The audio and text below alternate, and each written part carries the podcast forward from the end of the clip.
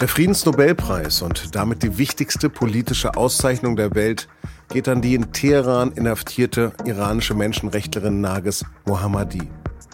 Das ist eine große Ermutigung für die Protestbewegung in Iran, sagt die Islamwissenschaftlerin Katayun Amipur. Sie hören auf den Punkt den Nachrichtenpodcast der Süddeutschen Zeitung. Am Mikro ist Lars Langenau. Salam.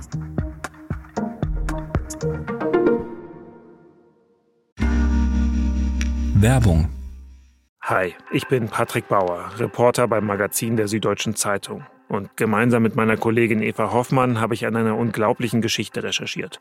Tom und Jana denken, sie ziehen mit ihrem kleinen Kind zu einer liebevollen Gemeinschaft. Aber sie landen in einer Gruppe, in der Menschen manipuliert und psychisch und physisch fertig gemacht werden. Wie schafft es die Familie da wieder raus? Im Schattenkloster. Chronik einer Gehirnwäsche ist ein SZ Plus Podcast in Zusammenarbeit mit Audible. Jetzt auf sz.de slash Schattenkloster. Freitag, Punkt 11 Uhr, tritt die Vorsitzende des norwegischen Nobelpreiskomitees in Oslo vor die Kameras. Sie verkündet, dass dieses Jahr die iranische Frauenrechtlerin und Menschenrechtsaktivistin Nages Mohammadi die Auszeichnung erhält. And her fight to promote human rights and freedom for all. Her brave struggle has come Geehrt werde Mohammadis Kampf gegen die Unterdrückung der Frauen in Iran, ihren Kampf für die Förderung der Menschenrechte und der Freiheit für alle. Mohammadis Einsatz sei mit gewaltigen persönlichen Kosten verbunden.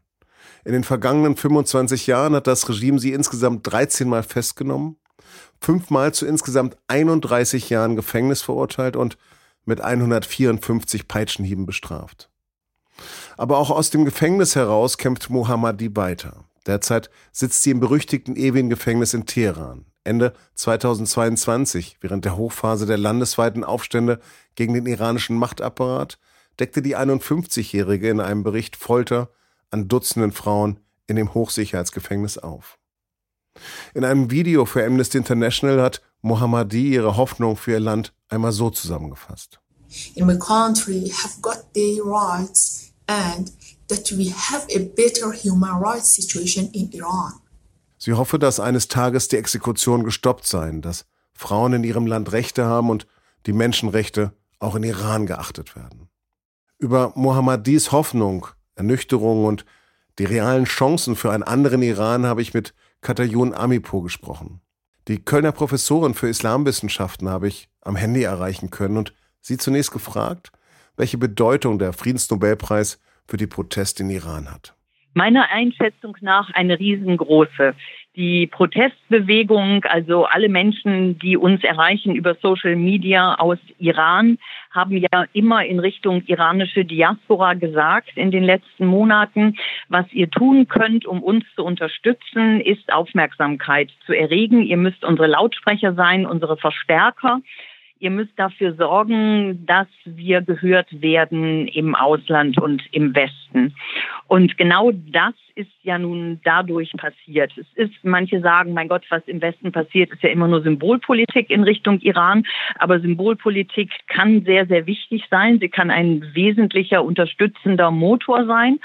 Und ein solcher Friedensnobelpreis ist eben genau das. Der wird den Menschen in Iran zeigen, es gibt hier im Westen, es gibt im Ausland große Unterstützer, die, die ihr habt. Wir sehen euch, wir hören euch. Eure Protestbewegung ist nicht ungehört. Also insofern schätze ich das als ein sehr, sehr wertvolles, wichtiges Zeichen ein, was das Nobelpreiskomitee da ausgesendet hat. Wie wird denn so eine Nachricht überhaupt in Iran bekannt? Über Social Media. Also die Regierung, das Regime wird jetzt versuchen, das runterzuspielen. Das hatten wir vor 20 Jahren schon, als Shirin Ebadi als erste muslimische Frau den Friedensnobelpreis bekommen hat. Auch da haben die äh, staatlichen Medien erstmal gar nicht berichtet. Dann haben sie es irgendwann auf den hintersten Seiten der Zeitungen platziert und sie haben den Preis runtergespielt und haben gesagt, so wichtig ist der ja gar nicht. Der Nobelpreis für Physik und Chemie ist deutlich wichtiger. Und man hat dann, als man gemerkt hat, dass die Menschen es aber eben als doch sehr, sehr wichtig empfinden, was da passiert ist vor 20, also mit Shirin Ebadi, da haben sie dann gesagt, das ist sowieso nur eine Einmischung von außen, von den bösen westlichen Mächten. Aber ich nehme an, dass, äh, dass über Social Media also da ist es sowieso schon jetzt längst verbreitet. Und ich würde sogar davon ausgehen, dass auch Narges Mohammadi im Gefängnis das bereits weiß dass sie diesen Preis bekommen hat. Denn auch oh. da gibt es tatsächlich ähm, Unterstützer und gibt es Kanäle. Also sie wird das mit Sicherheit jetzt schon wissen. Sie haben mir im Vorgespräch gesagt, dass Sie sie nicht persönlich kennen, aber Sie wissen etwas über Ihre Persönlichkeit. Was, was würden Sie sagen, wie würden Sie sie charakterisieren? Nun, sie ist ja die zweite Vorsitzende dieses Centers of Human Rights Defenders, was damals von Shirin Ebadi, eben dieser Nobelpreisträgerin von vor 20 Jahren, gegründet worden ist. Die beiden haben da lange zusammengearbeitet. Und was ich über Nargis Mohammadi weiß, ist, dass sie eine wahnsinnig mutige Frau ist. Sie ist ja vielfach ins Gefängnis gekommen, dann auch immer mal wieder entlassen worden. Sie hat aber nicht die Gelegenheit genutzt, dann ins Ausland zu gehen. Ihr Ehemann hat das ähm, getan. Der war 14 Jahre im Gefängnis und als er dann einmal entlassen wurde, ist er nach Frankreich ins Exil gegangen. Aber sie hat gesagt, ich kann nicht mit dir gehen. Ich muss hier in Iran bleiben. Ich muss diesen Kampf weiterführen. Und das ist, ich meine, auch angesichts der Tatsache, dass sie zwei Kinder hat, wirklich eine Form von, von Mut, und eine Art, sich, sich einzusetzen und das eigene Leben oder das eigene Wohlergehen da geringer zu schätzen als das der Bewegung. Das ist wirklich ein, ein Engagement, da kann man nur von niederknien. Woher speist sich dieser Mut? Nun, sie ist eine, wie man hört, eine ausgesprochen starke Kämpferin und sie sagt, irgendjemand muss es ja machen. Man muss sich ja nun dafür, dafür einsetzen. Es geht darum, eine bessere Zukunft zu schaffen für, für die Kinder und sich dementsprechend wirklich reinzuhängen und dafür zu sorgen, dass sich vielleicht etwas ändert. Und genauso funktioniert und läuft so etwas ja über solche Symbolfiguren. Das wird jetzt natürlich nochmal gepusht durch, durch den Preis, den sie bekommen hat, dass die Menschen sich sagen, es gibt solche Kämpfer, wir haben solche tollen, mutigen Frauen in diesem Land da müssen wir uns einfach, ähm, ja, da müssen wir uns einfach dranhängen und, und dann aus dem Mut, den sie sehen in einer solchen Persönlichkeit, dann auch selber Mut schöpfen. Mhm. Vor genau einem Jahr hat meine Kollegin Nadja Schnüter mit Ihnen hier in diesem Podcast gesprochen und damals haben Sie gesagt, das könnte der Beginn einer feministischen Revolution sein. Ist denn Ihre Euphorie inzwischen verflogen? Naja, ich meine, es gab einiges, was meine Euphorie gebremst hat. Wenn wir uns anschauen, was dann passiert ist im letzten Jahr, die Hinrichtungen von, von vielen jungen Leuten, die nur auf die Straße gegangen sind, um, um für ihr Recht einzustehen. Es wurde mit Gummi geschossen auf die Augen und auf die Genitalien von jungen Menschen geschossen. Junge Menschen wurden vom Dach runtergeschmissen und dann hieß es, sie hätten Selbstmord begangen. Es gab Hinrichtungen von Aktivisten. Es gibt drakonische Strafen inzwischen gegen ähm, Gebote gegen das Kopftuch, äh, gegen Verstöße gegen das Kopftuchgebot. Also das Regime hat ja nun mit aller Gewalt zurückgeschlagen. Aber das war auch nicht unerwartet. Es war völlig klar, dass dieses Regime sich an die Macht klammern wird und noch sehr, sehr lange mit dem Rücken an der Wand bereit ist zu kämpfen. Also es war nicht davon auszugehen, vor einem Jahr nicht und auch schon ähm, davor bei den ganzen Protestwellen und Bewegungen nicht, die es ja schon sehr, sehr lange gibt. Es ist ja nicht so, als hätte das erst im letzten Jahr angefangen. Es war nicht davon auszugehen, dass es jetzt ganz schnell geht. Aber ähm, was man eben seit dem letzten Jahr sehen konnte und was man jetzt immer noch sieht, ist, dass diese Proteste eine ganz andere Qualität haben. Es ist etwas Schichtenübergreifendes, was wir beobachten seit dem, seit dem letzten Jahr. Es gehen quasi alle Schichten, alle Teile der Bevölkerung für ihre eigenen Anliegen auf die Straße, die sich sehr unterscheiden im Detail, die aber alle darauf hinauslaufen, dass die Menschen sagen, wir kämpfen hier für unser Recht auf Selbstbestimmung. Sei es nun das, was wir tragen dürfen, oder sei es die Sprache, die wir sprechen wollen, sei es die sexuelle Orientierung, die wir ausleben leben wollen, sei es die religiöse Zugehörigkeit, die wir, die wir ausleben wollen. Also diese schichtenübergreifende ist etwas sehr, sehr Neues.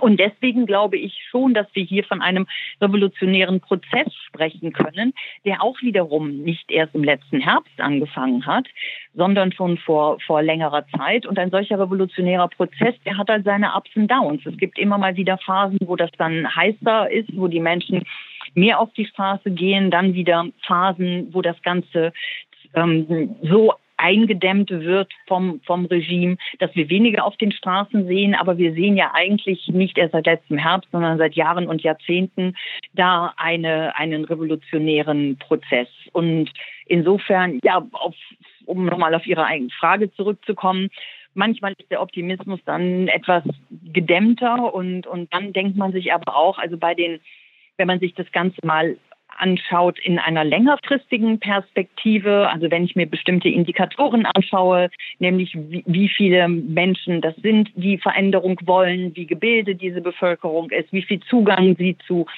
zu äh, Social Media hat, dann ist eigentlich längerfristig mein Optimismus nie so richtig eingeschlafen. Wie lange kann so ein Regime mit so einer Brutalität äh, all das noch aufrechterhalten? Naja, meistens sprechen wir ja davon, dass so ungefähr 90 Prozent der Bevölkerung gegen dieses Regime sind. Aber dann haben sie eben noch die 10 Prozent, die auf der einen Seite militärisch hochgerüstet sind und die auch vor allem eine ähm, Klientel haben, die von ihnen abhängt und die mit ihnen untergehen würde, wenn die Bewegung siegreich wäre. Und zehn Prozent, die militärisch hochgerüstet sind und die diesen Willen zur Macht haben, weil sie unbedingt aus Eigennutz an diesem Machterhalt interessiert sein müssen, die können es schon relativ lange schaffen, 90 Prozent zu unterdrücken. Ich werde das relativ häufig gefragt, wie kann das denn eigentlich sein, wenn das stimmt, was Sie immer sagen, dass so viele Menschen gegen das Regime sind, wie kann sich das denn noch halten? Aber das ist bei dieser äh, Konstellation durchaus möglich. Es kann aber auch nicht ewig so weitergehen. Also ewig kann man da den Deckel, glaube ich, nicht drauf halten, zumal ja auch schon deutliche Risse in diesen zehn Prozent zu erkennen sind. Auch da gibt es viele, die sagen, wir können so einfach nicht mehr weitermachen, wir werden das nicht aufrechterhalten können. Also selbst diese die Revolutionsgarden, die das ja im Wesentlichen sind, die, die alles unterdrücken, auch die haben Töchter, die sagen, äh, so wollen wir nicht, nicht mehr weitermachen. Also deswegen ähm, bin ich eigentlich nie davon ausgegangen, dass kurzfristig sich da, da was ändern würde, aber ich würde einfach auf diesen längerfristigen Prozess setzen. Frau Hamadi sitzt aktuell im berüchtigten ewigen Gefängnis in Teheran. Wird denn der Preis wohl helfen, dass sie vielleicht freikommen könnte? Das ist schwer zu sagen. Es wird sie auf jeden Fall schützen. Das würde ich schon sagen. Also wenn jetzt so viel internationale Aufmerksamkeit da ist, dann, dann schützt sie das durchaus. Ob man sie deswegen freilässt oder gar reisen lässt nach Oslo, das wage ich dann doch eher zu bezweifeln. Also da wird das Regime äh, eher sagen, dass das können wir gar nicht, das, das, das können wir gar nicht riskieren. Wenn, wenn wir das machen, dann wird es so viele Menschen geben, die auf die Straßen strömen. Das ist dann ja, also das, das halte ich für, für relativ unrealistisch. Frau Amipur, haben Sie herzlichen Dank für das Gespräch. Ich danke Ihnen. Auf Wiederhören. Ein russischer Raketenangriff mit mindestens 52 Toten auf ein Dorf im ostukrainischen Gebiet Kharkiv hat international Entsetzen ausgelöst. Die Vereinten Nationen schicken jetzt sein Team zur Aufklärung in den Ort mit nur 300 Bewohnern. Die Rakete ist dort in einem Café explodiert, in dem sich Dorfbewohner nach einer Beerdigung getroffen hatten. Während Moskau die Verantwortung zurückweist, hat die Bundesregierung Russland am Freitag aufgefordert, das sinnlose Töten sofort einzustellen. Mats Hummels kehrt nach mehr als zwei Jahren in die Fußballnationalmannschaft zurück. Der neue Bundestrainer Julian Nagelsmann nominierte den 34 Jahre alten Dortmunder Verteidiger für die anstehenden Testspiele in den USA und Mexiko. Neu im DFB-Team sind auch Chris Führig vom VfB Stuttgart, Kevin Behrens von Union Berlin und der Leverkusener Robert Andrich.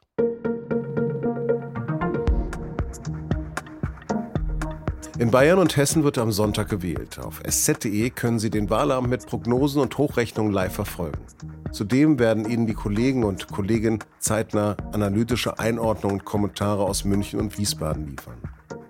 Bis dahin lege ich Ihnen unsere Podcast-Serie Söders Endspiel ans Herz. In der geht es unter anderem darum, ob Bayerns ehrgeiziger Ministerpräsident nach dieser Wahl überhaupt noch Chancen auf die Kanzlerkandidatur haben könnte.